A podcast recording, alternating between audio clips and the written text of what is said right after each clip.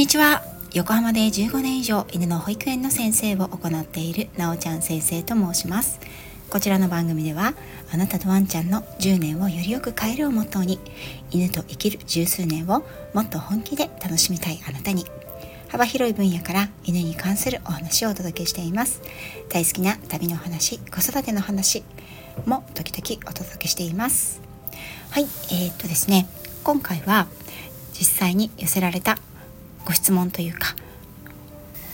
実際の私のやり取りの中でですね気がついたことが改めてなんですけれどもありましたのでそちらを皆さんにシェアをしていこうと思います。タイトルはねちょっときつめなタイトルになってますよね。あなたの犬があなたの言うことを聞かないわけというタイトルにさせていただきました。これはですねもう本当にそのものズバリなんですよね。特にワンちゃんを飼い始めたばかりの方ですとかあとは多頭飼いをされている方あとはワンちゃんがとてもまだ若いという方。これらの飼い主さんたちが時々私におっしゃることの中にはうちの子は大体のことは言うことを聞いてくれるんですけれども興奮してしまうと手がつけられないんです。こういう時には全然話を聞いてくれないんです。というお悩みなんですよね。この事例なんですけれども実際の事例というのはあるシチュエーション状況になるとワンちゃんの興奮が抑えられない。そのワンちゃん自体が大型犬でですね力も強いので飼い主さんが体ごと引っ張られてしまってちょっと困っている。ということでしたでこのあるシチュエーションというシチュエーションなんですが公園でお友達をねお散歩仲間の子たちが広場に集まっているのを見るとそこに行きたくてすごい勢いでリードを引っ張ってしまうですとかあとは私もですね私のことをとても あの好いてくれているワンちゃんなので私の姿を見るともう飼い主さんがね引きずられてしまうということだったんですね。これは私もとても反省した部分ではあるんですけれどもその姿がねやっぱり可愛いので あとはですねやはりあのその後のねスケジュールも詰まっていることが多いのでなんとなくねパパパーっと「おはようございます」と言ってそのワンちゃんをあのお迎えしたりですとかその次の動作に移ってしまう。そういったことが度重なっていたんですけれどもあこれで飼い主さんが困るのであるのでであればきちんとここは対応を変えなくてはいけないなと思ったんですね。で実際飼い主様が、えっと、ワンちゃんに対して興奮している時にかけている言葉「ちょっと待って」とか「お座り待て」そういった言葉なんですよね。ワンちゃんの方を見るとそれを全く聞いている素振りがなくもうぐいぐい目的に対して引っ張っている。息も荒くなっている。っていうことなんですよね。こういうシチュエーション皆さんもないでしょうか？例えば、まあ、リードがついている状態であれば公園であったりとか。あとは視線の先に親しい人大好きなお友達なんかを見つけた時とか。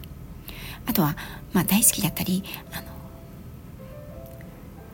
気になるというわけではなくてちょっと逆に避けたい相手。例えばワンちゃんに対して吠えてしまう子とかも静かにとかねお座りとかね引っ張らないでとか言っても全然聞いてくれない。それは共通していることがあります。その待ってとかお座りとか引っ張らないでっていう言葉。その言葉をどうしてワンちゃんはその時に聞いてくれないのでしょうか？例えば興奮していないワンちゃん自身が穏やかな状態であれば聞いてくれる。っていう方も多いと思います。私がこの子に対して行ったトレーニング。これはですねあの皆さんもとても簡単にできますので是非やっていただきたいなと思うんですけれども実はどんなトレーニングもほとんど根本は一緒です。私の、えーと、行っているものに限りますけれどもね。まずその興奮したワンちゃんとね対応する時。飼い主さんに私がお伝えしたことはこの子に対して一切声をかけないでください。とお伝えしました。そして私はそのワンちゃんに対していつもだったら興奮して尻尾を振ったり飛びついてこようとするところパーッとあの急いで駆け寄ってリードを持ってしまうんですけれどもそうではなくてまず落ち着いた状態で目線も合わせないでそのワンちゃんから少し距離をとって止まりました。その子はね何度かトレーニングもうそうですね結構長い間トレーニングをしてくれている子なので私がそういう態度をとった瞬間にあ先生は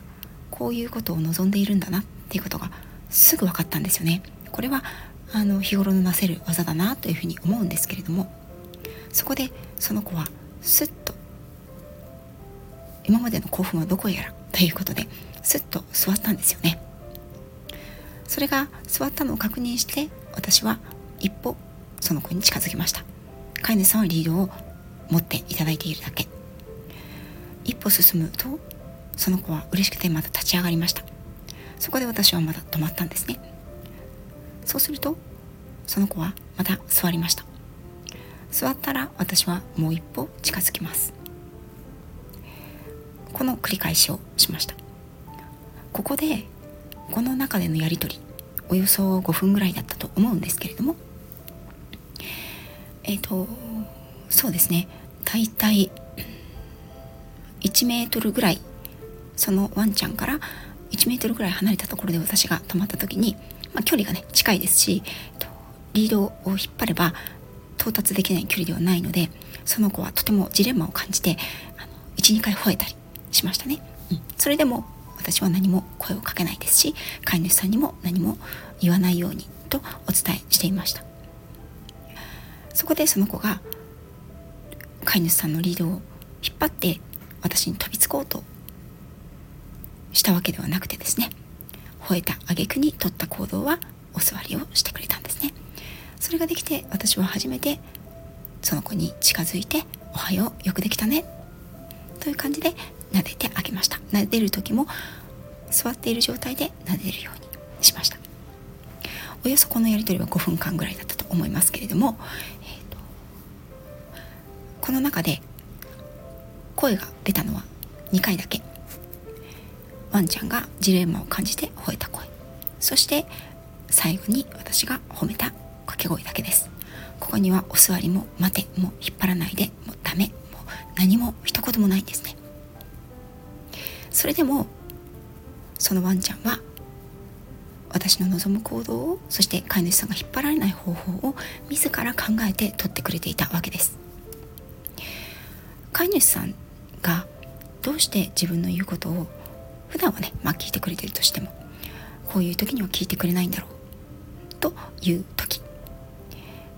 タイトルにある通りあなたの声をワンちゃんが聞かない時。それはなぜか。それはですねあなたの行動がその言葉と伴っていないからです。りましたか？ちょっと難しいかもしれません。飼い主さんのかける声というのがワンちゃんの行動そして飼い主さんの行動と伴っていないからなんですよね、えーと、一連の流れ思い出していただきたいんですけれどもワンちゃんが飼い主さんを引っ張っている状態の時後ろから「お座り待て」と言ってもワンちゃんは全然聞いてくれない。そして私はその状態をやめてほしいので声をかけないでくださいとお伝えしましたよね。これはですねこの状態を長く続けていることによって引っ張っている時に「お座り待て」ということを言われたとしてもそのワンちゃん自身はそれを無視している。無視してもいいということを学んでしまっているわけです。なぜかというと飼い主さんが最終的に引っ張られてしまってそのワンちゃんがこうしたいということが叶えられてしまっているからなんですね。ワンちゃんは原因と結果で物事を覚えていきます。ですのでお友達がいたり大好きな人がいたり気になるものがあった場合ぐいぐい引っ張れば最終的にはその目標にたどり着くということを行動によって学習しているわけなんですね。そうすればおのずとどんどん引っ張りは強くなっていきます。たとえ飼い主さんが後ろから「待って」とか「お座り」というふうな声をかけたとしても最終的な結果としてはどうでしょう？ワンちゃんの目的は叶えられているわけですよね。そうなるとワンちゃんはお座りや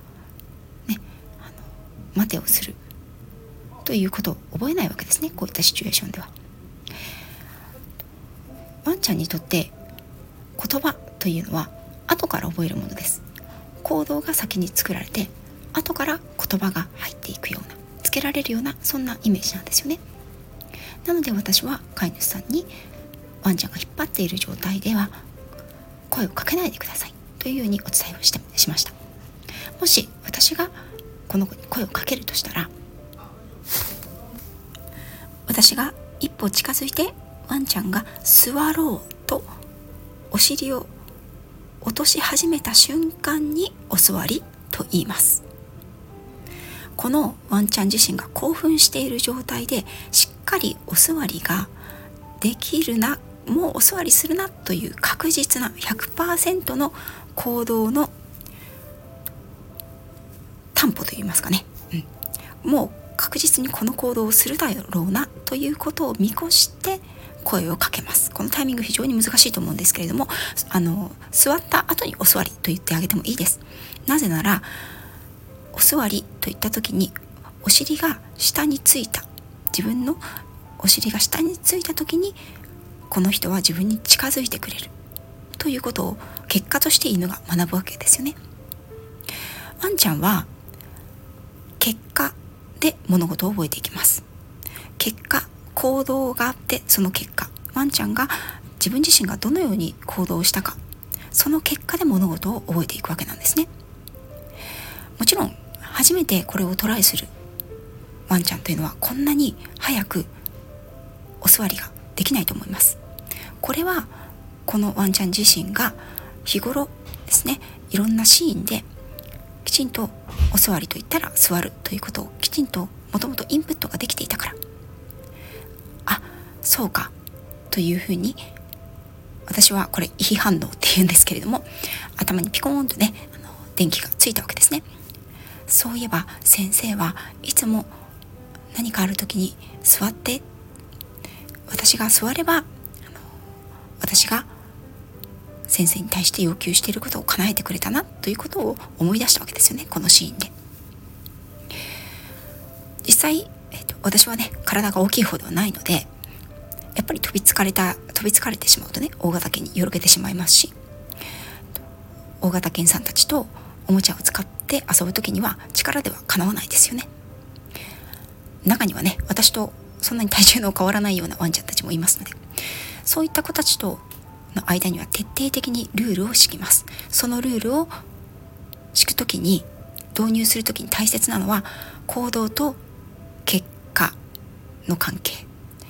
そして行動と言葉がちぐはぐにならないようにということです。このシンプルな法則を貫くことでワンちゃんは物事を理解をしていきます。いかがでしたか？ちょっと難しかったかもしれません。もしうちの犬は落ち着いている状態ならねお座りとか待てとかね伏せとかすぐにできるんだけど興奮してしまうと例えば大好きなボールが目の前にあるとそれができないとかお散歩バッグを持つと興奮してしまってお座りも待てもできないとか、ね、ご飯用意してるとジャンプして飛びついたりワンワン吠えたりしてしまうという場合にあなたは声をかけすぎていませんか？声をかけて満足していませんか？結果としてワンちゃんが落ち着かない状態の時にワンちゃんが望む成果結果を与えていませんか？その行動を続けている限り興奮した状況でワンちゃんが自ら落ち着く。ということはなかなか難しいと思います。そういう時こそ行動と言葉がちぐはぐになっていないか。行動と言葉と結果この関係性を見直してみていただけると少し変わってくるかもしれません。もしね具体的にやってみたいよ。具体的にどんな時にどういったタイミングで言葉がけをしたらいいのか。どのぐらい待てばいいのか。どのように導入していったらいいのか。ということがわからないよ。という方は遠方の方でもねあのオンラインしつけ相談やっておりますのでお問い合わせいただければと思います。それでは本日も最後まで聞いていただきありがとうございました。